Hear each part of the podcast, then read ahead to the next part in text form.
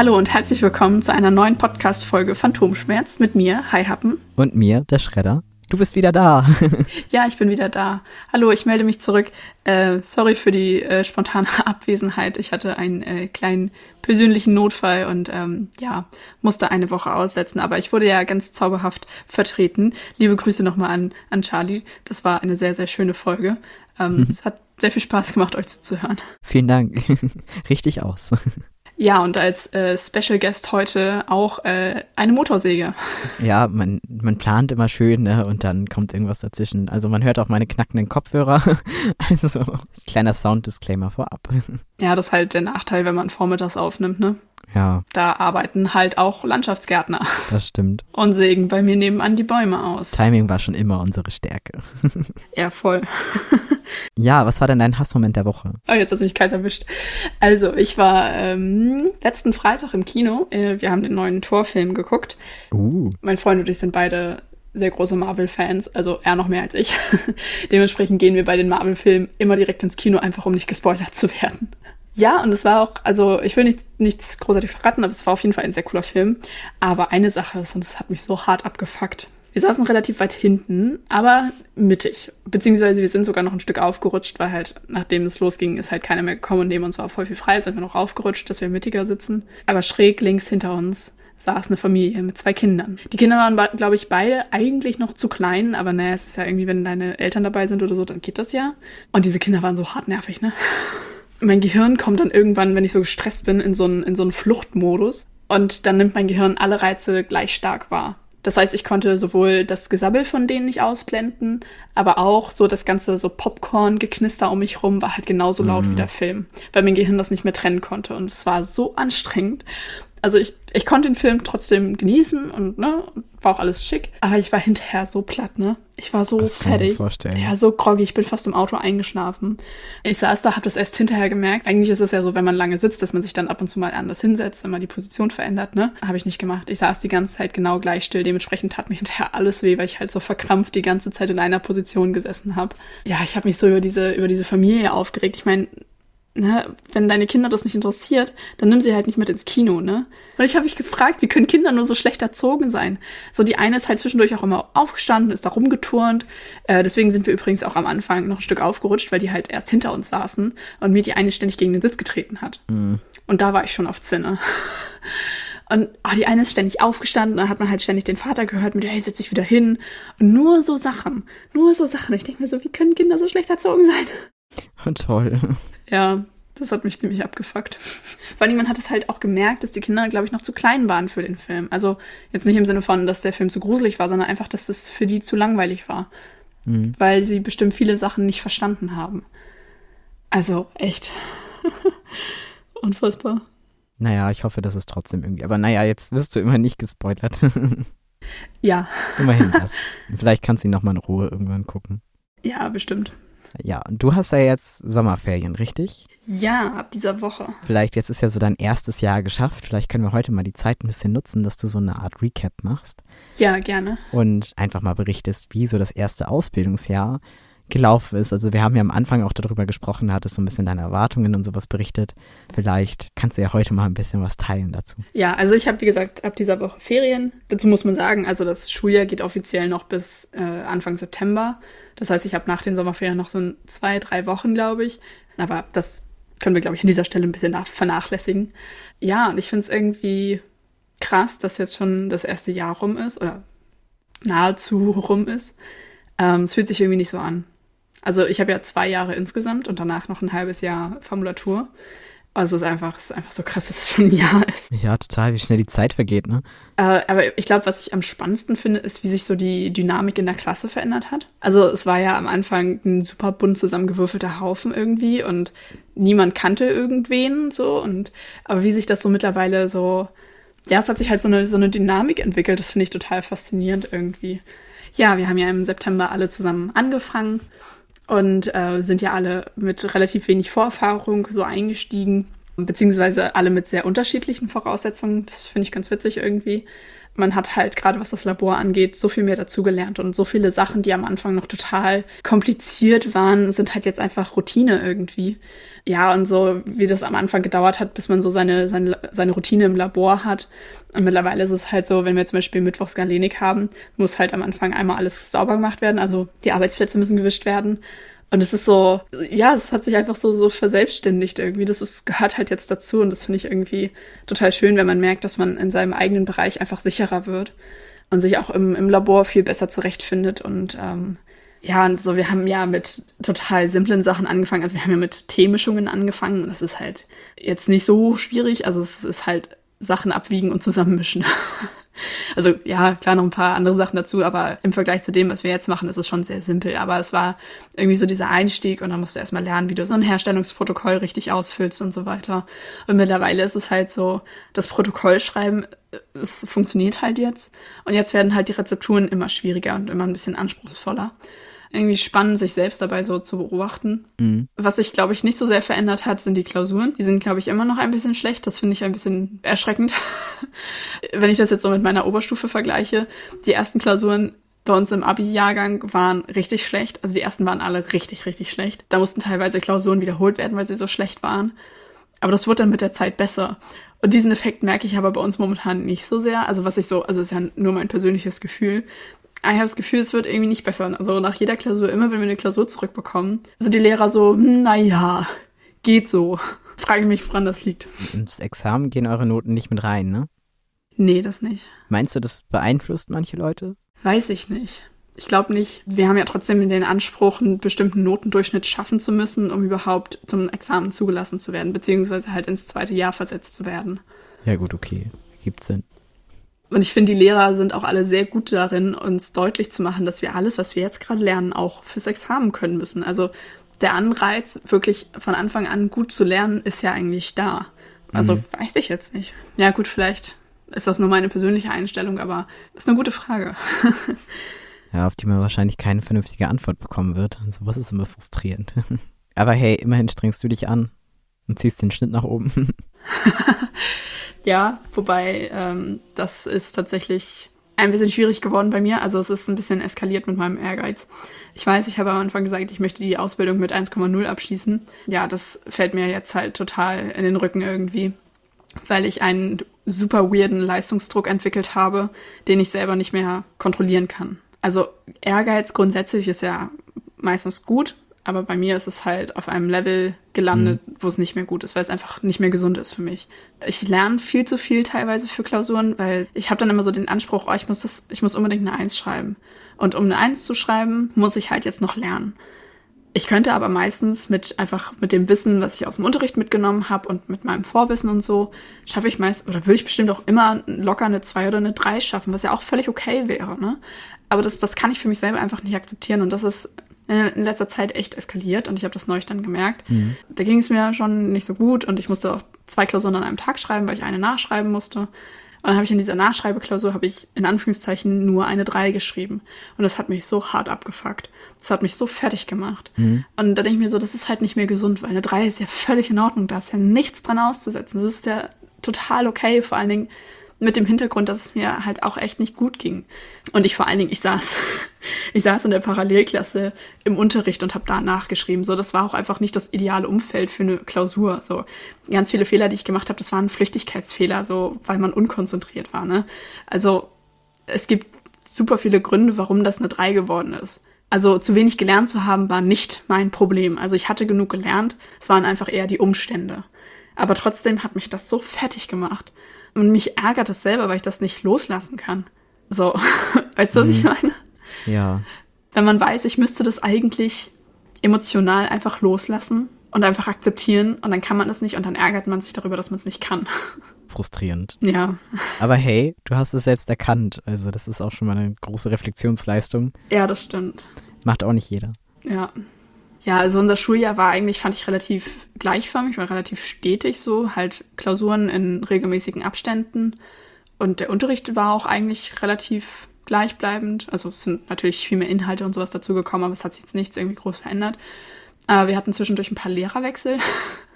Das war ja noch, oh, das habe ich glaube ich noch gar nicht erzählt. Das war noch sehr turbulent bei uns. Ich habe ja von der einen Lehrerin erzählt, die wir in Galenik neu bekommen haben, weil die andere eben gegangen ist. Und mit der hatten wir ja so viele Probleme. Und die hat ja auch so ein paar Äußerungen getätigt, die ich nicht so hinnehmen konnte. Äh, habe ich glaube ich alles ausführlich erzählt in irgendeiner Folge. Die Lehrerin ist jetzt weg. Und es tut mir ein bisschen leid, weil ähm, ja, es ist deutlich entspannter, seitdem sie nicht mehr da ist, aber tatsächlich der Grund, warum sie nicht mehr da ist, hat nichts mit dem Unterricht oder der Schule zu tun, sondern wohl was Privates bei ihr. Das ist auch alles nicht so cool und das wünscht man echt niemandem. Also mir tut das auch total leid für sie, weil sie als, als Mensch eigentlich voll nett war. So. Und jetzt ist eine Lehrerin, die wir in, in dem chemischen Praktikum haben, betreut uns jetzt auch mit im galenischen Praktikum und das ist einfach, es ist so entspannt, einfach weil sie so entspannt ist. ähm, also das war für uns ein absolutes Upgrade. Bin mal gespannt, wie das nach den Sommerferien wird, weil, glaube ich, wieder ein paar Lehrer dazukommen. Also ich weiß, dass eine, also die, die ehemalige Schulleiterin kommt wieder, glaube ich. Die kannte ich jetzt persönlich noch gar nicht. Die war kurz vor meinem Ausbildungsbeginn ähm, in Mutterschutz gegangen und die kommt halt jetzt wieder. Also wird bestimmt noch ein paar Veränderungen äh, geben, was so den Lehrkörper angeht. Ähm, ja, aber ansonsten ist es relativ stetig geblieben bei uns. Wir haben dann irgendwann ähm, Diätetik dazu bekommen, also Ernährungswissenschaften, das muss ich sagen, war eigentlich besser, als ich dachte. Also ich hatte ja am Anfang, ich glaube, das hatte ich auch erzählt, so ein bisschen die Befürchtung, dass ich da jede Stunde völlig, völlig wütend rausgehe, weil ich mir jede Stunde anhören darf, dass vegane oder vegetarische Ernährung nicht gesund sei. Aber das hat sich tatsächlich nicht bewahrheitet, eher im Gegenteil. Also ich glaube, unsere Lehrerin selber lebt nicht vegan oder vegetarisch, was ich jetzt so rausgehört habe. Aber sie befürwortet das auf jeden Fall und geht da auch total oft drauf ein und so. Das fand ich richtig, richtig gut. Und wir hatten jetzt zum Schluss ähm, noch einen Arbeitsauftrag. Da sollten wir halt so bestimmte, wir sollten so Gerichte zusammenstellen. Ich glaube, die Vorgabe war fünf Stück und eins davon sollte mindestens vegan sein. das oh, fand ich oh, cool. Fand ich gut. Cool. ja, genau. Und dann kam jetzt in den letzten Wochen für mich auch noch die Nachhilfe dazu. Und ich muss sagen, das hat sich auch richtig, richtig gut entwickelt. Ähm, da bin ich sehr ja, zufrieden und fast schon ein bisschen stolz. also gut, wir haben natürlich jetzt noch keine Resultate, weil ähm, seitdem noch nicht wieder Klausuren geschrieben wurden in den entsprechenden Fächern. Also das wird sich dann erst nach den Sommerferien zeigen. Ja, aber einfach auch zu sehen, dass da Feedback kommt und so und dass, dass die Leute das hilfreich finden, das finde ich, finde ich sehr, sehr schön. Ähm, mir hat eine Freundin erzählt, die ist dann mit einer Mitschülerin zusammen Bahn gefahren und die haben, also die sind jetzt nicht irgendwie eng befreundet oder so, also man ist halt, man geht halt in die gleiche Klasse.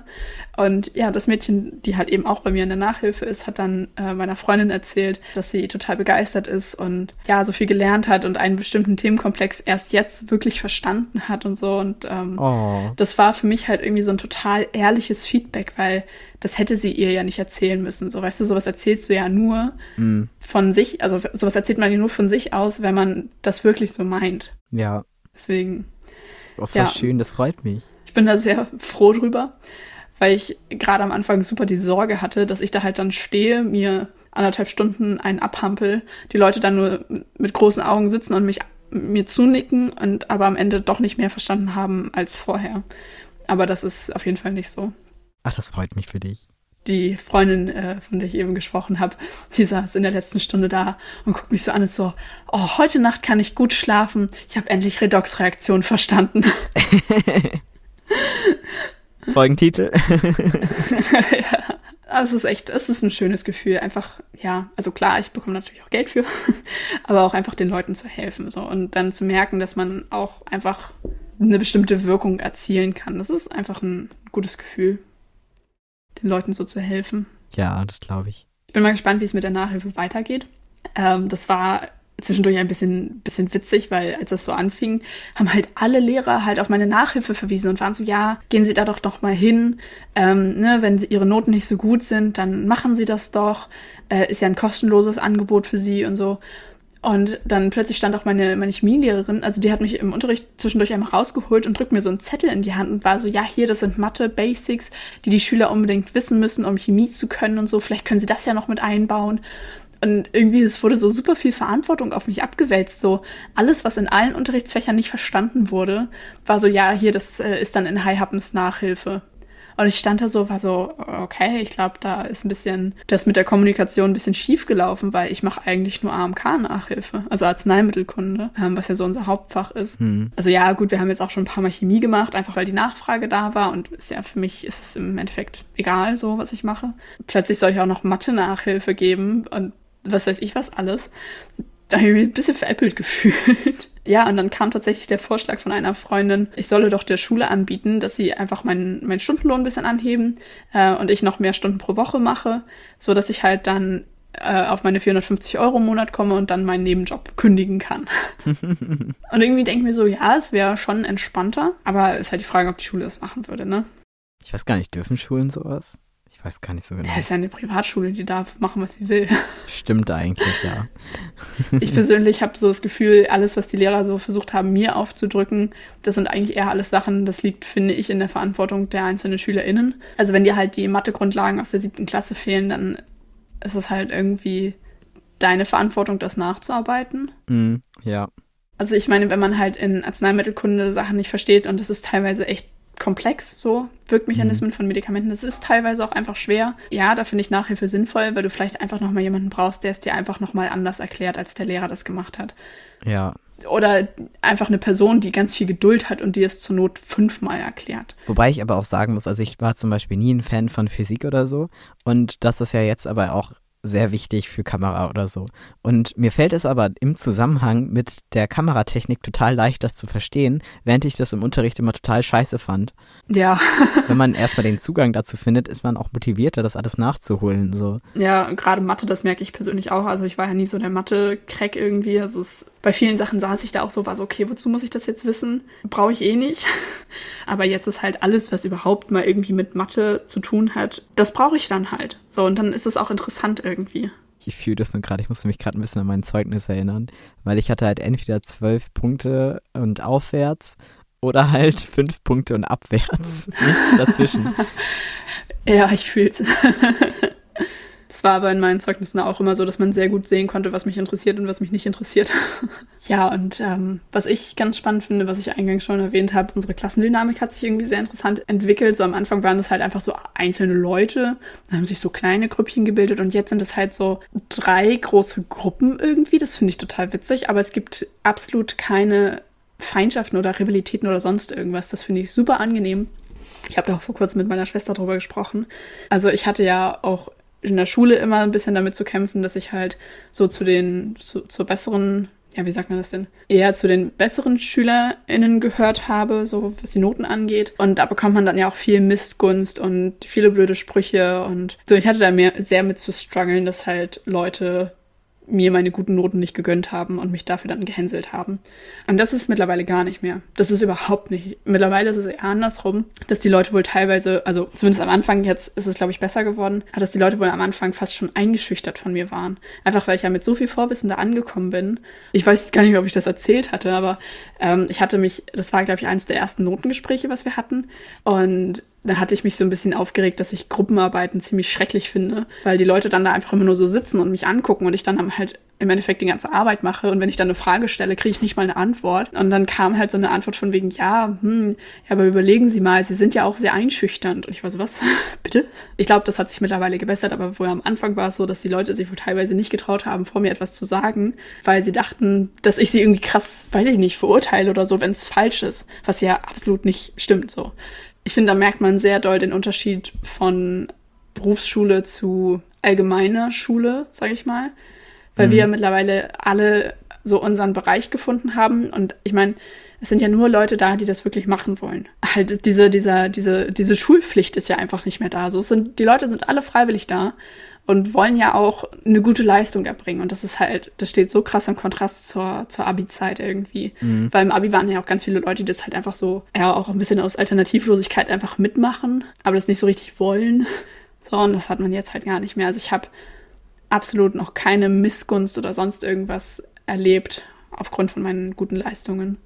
Ja, also ich finde es halt, äh, was Leistung angeht, ähm, bei uns ist es halt, also wir sind ja ein kreativer Studiengang und das ist halt unglaublich schwer zu bewerten. Ne? Und ja, äh, wir müssen halt immer die Entscheidung treffen, deswegen finde ich das halt ganz spannend. Mache ich was, was mir gefällt, oder mache ich was, was meinen Lehrern gefällt? Also wir dürfen machen, was wir wollen, aber dann kriegen wir halt eine schlechte Note. Oder wir machen halt, was uns nicht gefällt, so und können das dann im Endeffekt vielleicht nicht für unser Portfolio benutzen. Also die, es ist durchaus das Verständnis da, wenn wir sagen, ey, wir machen jetzt keinen 5-Minuten-Film, sondern 10-Minuten-Film, machen dafür, kriegen dafür Abzug, aber benutzen das halt für unsere Bewerbung. Ja. Oder haben eine Filmvision, die wir halt gerne umsetzen wollen, wie wir das machen. Oder nee, ich leg jetzt, mache jetzt nicht das und das, sondern mache das so und so, weil das meiner Meinung nach besser aussieht und für mich halt einen Mehrwert hat. Und das ist halt, also das finde ich halt bei uns unglaublich schwer, dass man da halt immer so diesen, will ich jetzt mal einen guten Abschluss oder möchte ich jetzt einen guten Film haben? Ja, das kann ich verstehen. Vor allem auch jeder Dozierende hat ja auch eine andere Meinung. Ein harter Schnitt, nächste Szene, mach weiter. nee, ist ja, ist ja gut. Hat ihn nur gerade irgendwie so auf der Seele. Ja, aber das war, das war es eigentlich auch schon. Also ich glaube, so viel gibt es auch sonst gar nicht zu erzählen. Also ich habe auf jeden Fall schon viel gelernt und bin mir auch immer noch sehr sicher, dass ich in diesem Bereich bleiben möchte. Das ist doch schon mal eine wertvolle Erkenntnis. Das auf jeden Fall. Aber ich merke auch immer wieder diesen Zwiespalt zwischen, ich mache zwar diese Ausbildung, aber das, worauf diese Ausbildung hinaus will, will ich eigentlich gar nicht machen. Mhm. Also ja, Bereich Pharmazie, total, absolut. Aber ich möchte halt nicht in der öffentlichen Apotheke arbeiten. Es ist, ist zwischendurch ein bisschen, bisschen schwierig und äh, vor allen Dingen wurde ich jetzt auf den Trichter gebracht, äh, forensischer Apotheker. Also das wäre halt quasi, wenn man Pharmazie studiert hat und danach noch einen Fachapotheker macht. Also es gibt danach noch Weiterbildungsmöglichkeiten. Und da ist zum Beispiel halt auch eine Fachrichtung ähm, für die Forensik. Und da denke ich mir so, oh mein Gott, das klingt so nach meinem Traumjob.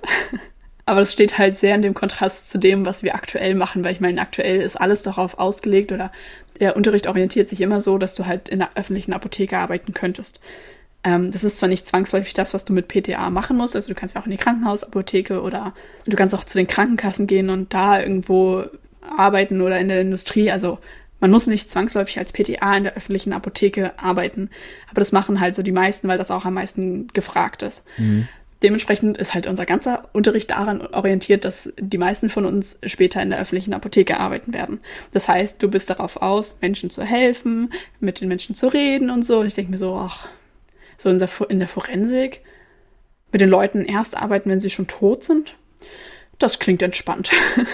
Da sehe ich dich, das passt. Ja, oder? Ich sehe mich da auch total. Ja, aber ich würde an deiner Stelle, ich würde das noch zu Ende machen, auf jeden Fall. Und dann ja, klar, Pharmazie studieren Fall. und dann kommt sowieso. Und das, vielleicht bringt dir das ja irgendwas im Pharmaziestudium oder so. Oder dass du vielleicht irgendwann einen guten Nebenjob neben dem Studium machen kannst in der Apotheke oder so. Ja, genau. Das war ja auch so ein bisschen meine Überlegung, warum ich das jetzt so gemacht habe, weil ich mich ja direkt nach dem Abi nicht so in der Lage gesehen habe, ein Studium anzufangen. Und auch mit dem NC wäre es, glaube ich, ein bisschen schwierig geworden. Deswegen hatte ich mich ja damals dann erst für die Ausbildung entschieden. Und ja, das ist tatsächlich auch so. Also mir wird das, denke ich, viel helfen im Studium. Das haben mir auch sehr viele LehrerInnen bestätigt. Also wir haben ja ein paar, ja, okay, es sind alles, es sind alles Frauen. Ähm, wir haben viele Lehrerinnen, die halt erst PTA und dann Pharmazie gemacht haben oder ein paar von denen haben erst PTA gemacht und studieren jetzt noch nebenbei. Das wäre natürlich auch eine Idee, ne? ähm, dann nebenbei in der PTA-Schule arbeiten, wäre schon witzig. Ja, also halt erst die Ausbildung und dann Studium, das ist auf jeden Fall die sinnvollere Reihenfolge oder eine sehr, sehr, sehr sinnvolle Reihenfolge. Mhm. Zumal ich mir hoffentlich, aber höchstwahrscheinlich äh, auch Teile anrechnen lassen kann. Also zum Beispiel viele Praktika kann ich dann, glaube ich, abkürzen, weil ich ja dann schon eine sehr, sehr gute Laborausbildung gemacht habe.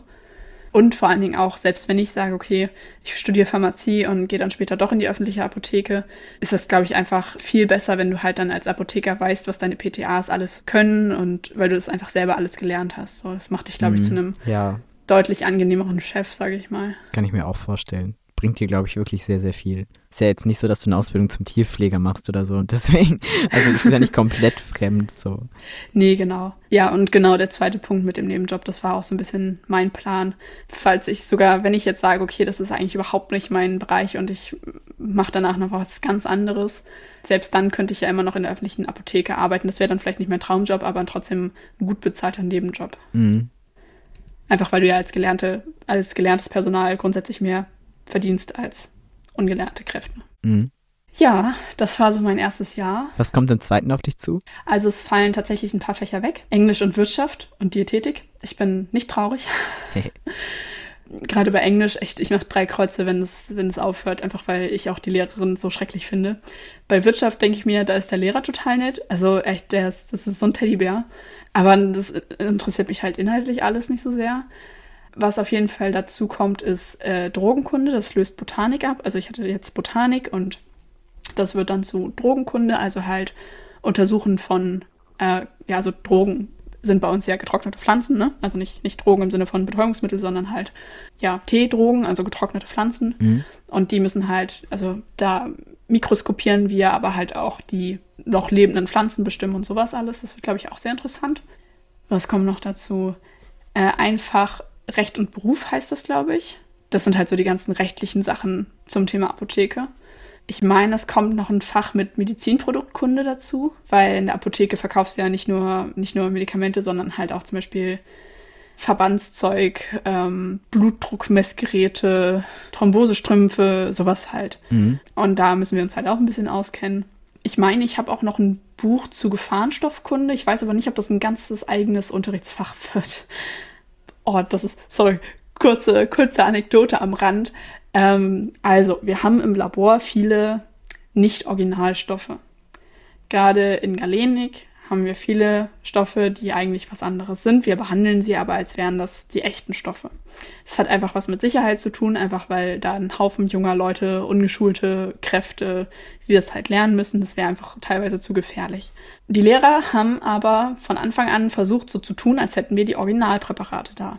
Es wurde irgendwann mal so am Rande erwähnt, dass es eventuell sein könnte, dass eventuell ein paar Stoffe ausgetauscht sind. Mhm. Die Lehrer haben aber versucht, so ein bisschen die Fassade zu erhalten, dass wir mit Originalen arbeiten würden, einfach damit wir vorsichtiger sind. Und dann hat irgendwann unsere Chemielehrerin halt das einfach eiskalt so gedroppt, von wegen, ja, hier ist ja alles Zucker. Und hat halt erzählt, was so alles, äh, ja, eigentlich gar nicht die Originale sind und ähm, die meisten Stoffe, mit denen wir arbeiten, das ist halt dann einfach Haushaltszucker oder sonst irgendwas. Krass. Und das war so eine, so eine ernüchternde Erkenntnis. Also finde ich okay, weil es macht halt im Endeffekt wenig Unterschied so. Mhm. Weil du ja sowieso mit den Stoffen so umgehen musst, als wären es die Originale. Ja. Ja, und neulich stand ich im, also wir haben so einen kleinen Raum, da dürfen wir eigentlich gar nicht rein. Äh, beziehungsweise halt nur, wenn du explizit dazu aufgefordert wirst. Aber ich habe irgendwas, irgendwas gesucht und dann stand ich vor so einer Kiste und ähm, da waren ganz viele, ähm, also wir haben da so verschiedene Kisten halt mit den Originalpackungen, mit den Stoffen ähm, zum Auffüllen der Standgefäße. Und da war da halt eine Kiste und da war so eine einfach so ein Paket normaler Haushaltszucker, also einfach so raffinierter weißer Zucker. Und da mhm. pinte so eine Liste dran und war so, ja, hier Haushaltszucker für folgende Präparate und dann so eine elendlich lange Liste. Oh. und ich stand davor, war so, das ist irgendwie traurig. Bisschen, aber also ich verstehe die Intention dahinter. Ja, klar. Vor allen Dingen, ähm, es wird ja auch viel in Apotheken immer noch mit, ähm, also was so in den Rezepturen häufig noch verwendet wird, sind halt Glykokortikoide, also zum Beispiel so eine Cortisoncreme oder so, mhm. weil sowas häufig sehr individuell angepasst wird und dann haben die Leute halt eher irgendwas individuell vom Arzt verschriebenes ähm, als halt irgendein Fertigarzneimittel. Mhm. Das heißt, sowas kommt tatsächlich häufig noch vor in den Apotheken. Und es war so witzig. Äh, eine Stunde und direkt davor wurde halt irgendwie gedroppt, dass vor allen Dingen die Glykokortikoide bei uns im Labor halt keine echten sind, einfach weil die in den hohen Konzentrationen einfach krass gefährlich sind. Und da musst du auch mit, mhm. mit Brille, mit Atemschutz, mit allem arbeiten, einfach weil alle, die schon mal irgendwas mit Cortison hatten, äh, wissen, wie aggressiv das Zeug ist. Das darfst du halt auch nicht einatmen oder so, ne? Mhm. Und ja, gerade an dem Tag wurde halt gedroppt, dass alle Cortisonpräparate bei uns nicht echt sind, müssen aber natürlich behandelt werden als wären sie echt. Danach waren wir halt im Labor und haben halt eben damit was gemacht, hatten also einen von diesen Fake-Glykokortikoiden da. Und einer aus meiner Klasse hat dann halt einfach eiskalt ohne Handschuhe abgewogen. Und das ist halt so ein absolutes No-Go. Mhm. Also wirklich, ne? Gefahrenstoff ohne Handschuhe behandeln geht schon mal gar nicht. Und dann auch ganz allgemein, dass wir in Galenik immer Handschuhe tragen, einfach aus Hygienegründen so. Mhm. Und er ist halt einfach hochkant aus dem Labor rausgeflogen. Selber schuld. Ja, halt echt. Und ich denke mir so, okay, jetzt weiß ich, warum das Austauschpräparate sind. Das wäre halt so nach hinten losgegangen. Hm. Und du musst ja auch immer bedenken, ich meine, wir stehen im Labor halt direkt nebeneinander an den Arbeitsplätzen. Okay, ja, im Zweifel, wenn du halt dann einen Gefahrenstoff ohne ausreichende Schutzmaßnahmen bei dir selber benutzt, sag ich mal, und du da dann gesundheitliche Probleme von, also davon trägst, ist es ja irgendwie deine eigene Schuld. Aber stehen ja auch noch Leute um dich rum die das ja auch betreffen kann. So, und wenn du dann mit den Sachen nicht vernünftig umgehst, ist halt scheiße, ne? Also mhm. es ist halt nicht nur Eigen, sondern auch Fremdgefährdung. Ja. Also ich habe jetzt äh, das erste sehr spannende Jahr hinter mir und ähm, ich denke, das nächste Jahr wird auf jeden Fall nochmal eine Portion spannender und ich bin, ja, ich freue mich drauf. Das ist schön. Das freut mich. Richtig gut. Und danke für deinen Bericht, ne? ja, gerne. ich habe tatsächlich auch noch ein Thema, aber nur ein ganz kurzes, weil wir darüber eigentlich schon mal recht ausführlich gesprochen haben, glaube ich erinnere ich mich, glaube ich, dran, weiß ich nicht so genau. Und zwar ist ja jetzt gerade, eigentlich wollte ich das letzte Woche schon mit dir besprechen, deswegen bin ich ein bisschen spät dran damit und wahrscheinlich ist das Thema auch schon fast wieder vom Tisch. Und zwar möchte ich nochmal aufs Selbstbestimmungsgesetz eingehen, einfach weil es mich als Transmensch halt total betrifft, auch wenn ich jetzt fast mit meiner Personenstands- und Namensänderung durch bin und leider ich nicht mehr in dieses Gesetz falle. Aber das heißt ja nicht, dass ich mich nicht für andere freuen kann, wenn es eingeführt wird. So. Als Recap, es geht hier um eine erstmals einheitliche Regelung für trans, inter und nicht-binäre Menschen für die Vornamens- und Personenstandsänderung. Das heißt, man kann einfach zum Standesamt gehen und durch eine Erklärung seinen Namen ändern, ohne dass man Gutachten braucht oder sowas. Uh. Das soll das transsexuellen Gesetz halt verabschieden. Das ist die Intention dahinter und damit wird halt aktuell halt auch so immer geworben, von wegen, ja, aktuell läuft noch alles nach transsexuellen Gesetz. Und dann wird jetzt, das finde ich halt sehr gut, endlich mal erzählt, was das transsexuellen Gesetz eigentlich ist. Ich denke, das hat jetzt auch jeder irgendwie mitbekommen. Wir haben das halt auch schon mal ausführlich erklärt hier im Podcast, deswegen erspare ich das jetzt nochmal. Nur so viel. Es ist halt im wesentlichen Teilen verfassungswidrig und gegen das Grundgesetz. Ja, das Selbstbestimmungsgesetz soll das Ganze halt verabschieden. Das ist an sich ja erstmal grundsätzlich gut und auch der Gedanke, aber das TSG wird nicht durch die Einführung eines Selbstbestimmungsgesetzes gleichzeitig verabschiedet, weil es geht hier mal wieder nur um die juristische Ebene und nicht um den medizinischen Kram. Und deswegen möchte ich hier nochmal ganz genau hervorheben, nur weil jetzt ein Selbstbestimmungsgesetz auf, also eingeführt wird oder eingeführt werden soll, ändert das nichts an der Situation der Transmenschen. Also nicht im Großteil. Klar ist jetzt die Namensänderung und man spart 3000 Euro wahrscheinlich. Also über die Kosten gibt es tatsächlich noch gar keine so große Information, aber ich spekuliere jetzt mal, dass es wahrscheinlich darauf hinausläuft, wie jetzt zum Beispiel bei intergeschlechtlichen Menschen, wenn man jetzt nachweisen kann, dass man sowohl männliche als auch weibliche Geschlechtsorgane hat, kann man zum Standesamt gehen und äh, für 50 Euro einfach seinen Namen ändern. Also ich kann das jetzt nicht hundertprozentig bestätigen, das ist nur das, was mir in der Therapie erzählt wurde. Früher gab es zum Beispiel da die Möglichkeit für Transmenschen, sich da so ein bisschen da einzuzecken und dann halt diesen ganzen Prozess zu umgehen, wurde aber in den letzten Jahrzehnten halt verschärft, dass das halt nicht mehr geht. Und mhm. ähm, jetzt soll das halt komplett, also für den Vornamen und Personenstand sollen diese Begutachtungsverfahren, die ich ja hier sehr ausführlich erzählt habe, sollen halt erspart werden, ähm, was halt sehr viel Zeit spart. Ich meine, ich bin jetzt seit einem Jahr dabei, meinen scheiß Namen zu ändern. habe es immer noch nicht geschafft. Hm. Kaum bin ich durch, wird das Gesetz eingeführt. Ne? Es ist so typisch. Ja, es ist immer so. also da muss man erstmal 1200 Euro zahlen, dass überhaupt irgendwas passiert. Also das Erste, was man bekommt, ist eine Rechnung. Hm, super. Und den Rest muss man jetzt halt noch nachzahlen. Also da werde ich mit 3000 Euro minus rausgehen aus dieser ganzen Geschichte. Oh yeah. Und hätte ich GutachterInnen in meinem Bundesland haben wollen, hätte ich sogar noch mehr zahlen müssen. Wow. Das Selbstbestimmungsgesetz würde da auf jeden Fall schon mal helfen, auf jeden Fall. Aber das ändert nichts daran, dass das TSG halt weiterhin die Vorgaben bietet für die medizinische Transition. Mhm. Also alles, was halt körperlich ist. Das heißt, das bleibt entwürdigend, das bleibt pathologisierend und vor allem das bleibt gegen die Menschenrechte. Hauptargument, warum das halt bleibt, ist halt dieses ganze Detransition-Thema. Mhm. Dieses Konstrukt Detransition gibt es meiner Meinung nach nicht. Also was ist ein Detransgender? Weil, also meiner Meinung nach ist das einfach eine Cis-Person, die eine falsche Entscheidung getroffen hat. Das ist jetzt vielleicht eine sehr harsche Meinung, aber kein Gesetz schützt dich davor, eine falsche Entscheidung zu treffen. Ja. Und ich finde, dann sollte man immerhin die Möglichkeit haben, da ein bisschen lockerer mit umzugehen. Also Aufklärung ist unglaublich wichtig, aber Selbstbestimmung ist auch unglaublich wichtig. Trigger Warning, äh, die Suizidrate ist extrem hoch. Dieser kleine Prozentsatz, der die Detransition macht, das geht alles auf Kosten der Leute, für die eine Transition einfach lebenswichtig ist. Ja. Und das finde ich, steht halt nicht im Verhältnis. Wenn jemand eine Schönheits-OP macht, das bereuen viel mehr Personen als eine Transition. Und dort gibt es keine Inhibition. Ja. Ja, wow. Stimmt. Da musst du nicht irgendwie ein halbes Jahr lang in Therapie und irgendwie so eine Alltagserprobung machen, dich da irgendwie absolut entwürdigen und sowas.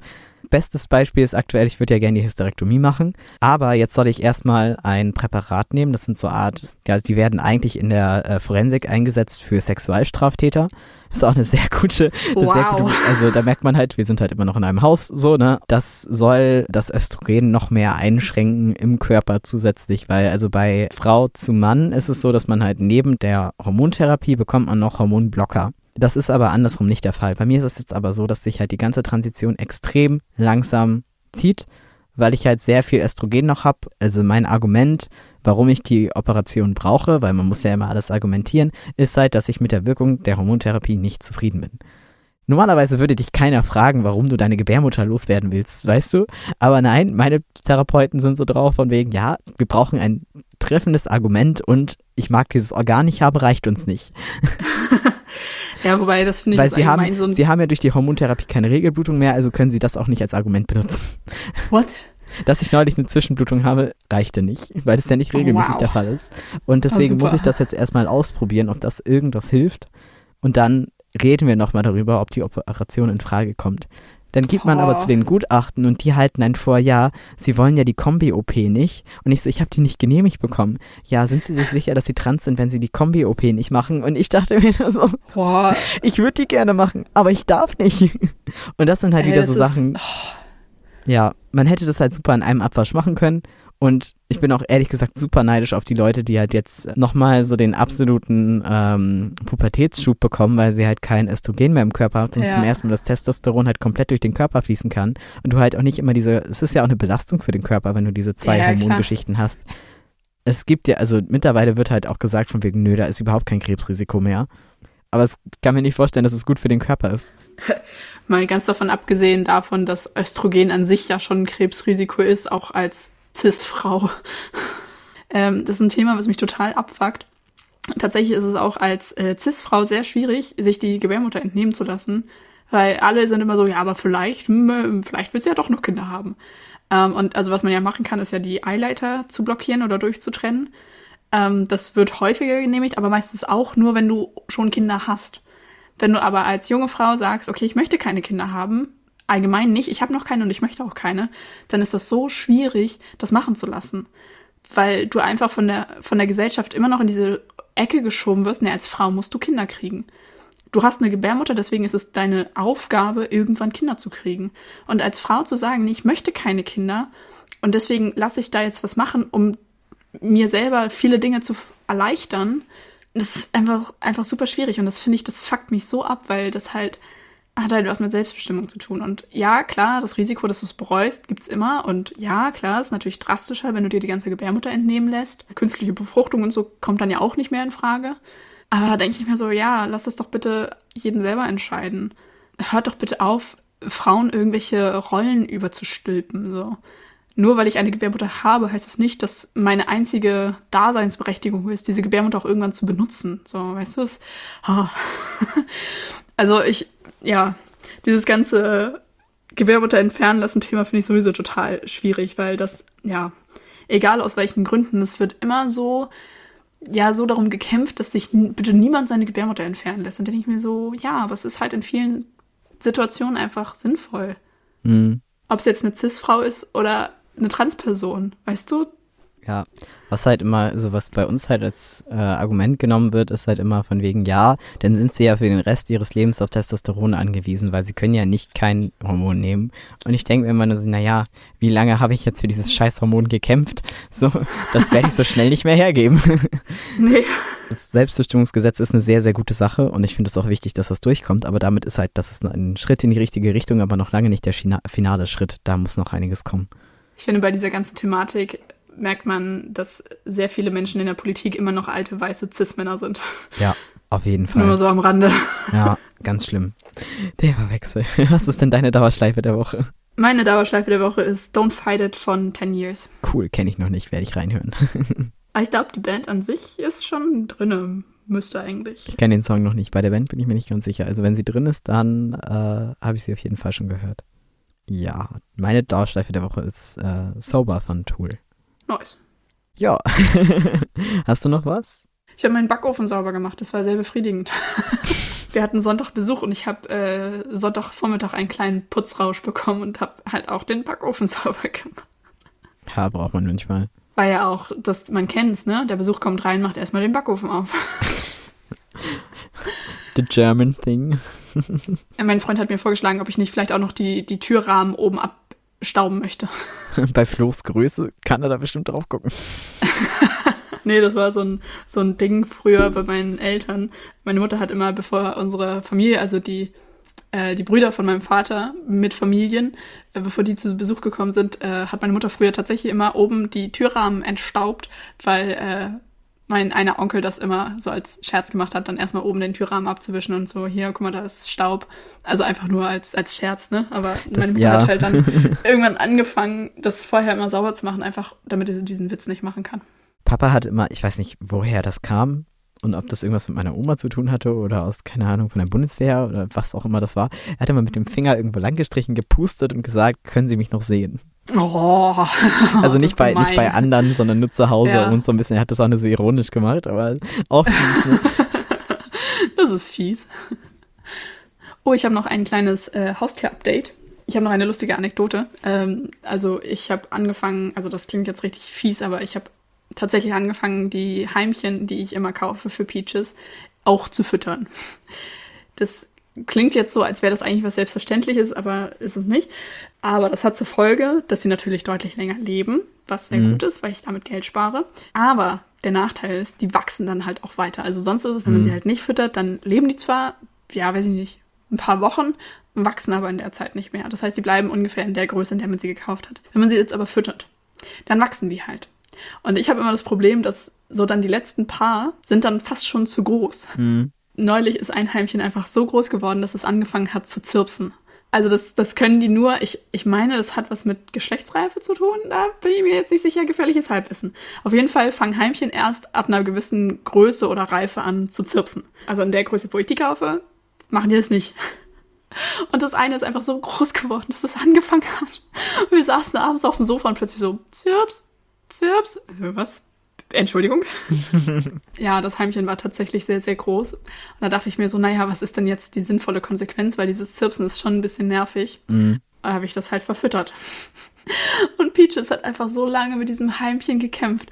Das war Kate Scheid. Und dann, also die waren alle schon sehr groß. Und am nächsten Tag, also ich habe halt gesehen, wie sie das eine noch gefangen hat. Dann bin ich aber schlafen gegangen und am nächsten Tag habe ich mal so geguckt. Und überall im Terrarium verteilt lagen so einzelne Heimchenstückchen. Oh. Also irgendwo lag noch so ein kleines Beinchen und irgendwo lag ein Flügel. Und es tat mir voll leid, weil das halt voll das Schlachtfeld war. Und das liegt einfach daran, dass wenn die Heimchen zu groß sind, hat Peaches halt echt Probleme, die zu überwältigen. Und dann mhm. reißt halt mal irgendwo ein Bein ab oder so und dann, dann frisst sie das ja nicht mehr. Und noch eine Sache, ich habe ja so eine Mini-Monstera im, im Terrarium und die wächst wie doof. Also die fühlt sich da richtig, richtig wohl. An alle Leute, die versucht haben, irgendwie Calathea oder Monstera oder sowas mal zu halten, die sind sehr anspruchsvoll. Also die brauchen halt eine sehr hohe Luftfeuchtigkeit, was natürlich in meinem Tropenterrarium ähm, sehr, sehr gut funktioniert. Also die findet das richtig geil da. Und die hatte so einen mega langen Zweig entwickelt, wo halt ständig neue Blätter gekommen sind mhm. und ist so einmal durchs Terrarium gewuchert. Und da dachte ich so, oh, wäre eigentlich cool, eine zweite Pflanze zu haben. Und dann habe ich halt vorne was abgeschnitten, habe das ins Wasser gestellt. Das fängt jetzt auch an, Wurzeln zu bilden und so. Aber dieser eine Ast, wo ich das halt abgeschnitten habe, der wächst halt einfach nicht weiter. Ich dachte, eigentlich kann der ja weiter wachsen, aber irgendwie dachte sich die Pflanze wohl so, hm, okay, nee, doch nicht. Und jetzt hat sie den zweiten genauso langen Ast ausgebildet. Oh, schön. Das ist einfach so witzig, weil halt diese Pflanze wächst so krass schnell. Das ist irre. Es ist halt irgendwie jeden Tag ein neues Blatt da und du bist so, hä, wo kommt das denn jetzt her? Krass. Ja, ich finde das richtig schön, weil halt auch die anderen Pflanzen, die ich da so drin habe, also ich habe jetzt mit dem Terrarium so ein bisschen gebraucht, um zu gucken, welche Pflanzen da halt gut drin wachsen, weil es halt einfach ja Pflanzen sein müssen, die das Klima halt geil finden. Ich habe, glaube ich, vom Anfang habe ich jetzt nur noch die Bromelie, die aber mittlerweile auch wieder richtig krass wächst. Ich weiß nicht, also die, am Anfang hat sie einfach nur existiert. Hm. Am Anfang hatte sie auch eine wunderschöne Blüte, die ist irgendwann halt abgestorben, ganz normal. Und dann hat sie jetzt ganz lange einfach existiert. Und so vor ein paar Monaten hat die angefangen, wieder neue Blätter zu treiben. Das ist richtig, richtig krass. Ich weiß Schön. nicht, wo die plötzlich, wo die das plötzlich hergenommen hat. Ich weiß nicht, was ich verändert habe. Ähm, ja, aber sonst, also ich hatte am Anfang, also meine Schwester hatte das Terrarium für mich eingerichtet. Ähm, und von den Pflanzen, die sie da reingepackt hat, ist wir jetzt, wie gesagt, jetzt nur noch die Bromelie über, weil die anderen Pflanzen das einfach nicht so geil fanden. Ja, aber jetzt die Pflanzen, die da drinnen sind, fühlen sich da alle sehr, sehr wohl und wachsen sehr fröhlich vor sich hin. Und ich finde das einfach richtig schön, weil das halt so langsam echt alles zuwuchert. Und das finde ich total schön, weil das so, so natürlich ist, finde ich. Schön, ja. Das stimmt. Es ist halt, naja, es ist halt Dschungel so. Und das darf, finde ich, auch durchwuchert sein. Mhm. Und es ist ja auch für, für Peaches schöner, weil je zugewachsener das ist, desto mehr Versteckmöglichkeiten hat sie natürlich. Desto wohler fühlt sie sich. Finde ich sehr schön, bin ich sehr zufrieden mit. Spontanes Haustier-Update Ende. Wenn du nichts weiter hast, dann würde ich sagen. Wir tauchen ab. Und bis zum nächsten Mal bei Phantomschmerz. Tschüss. Tschüss.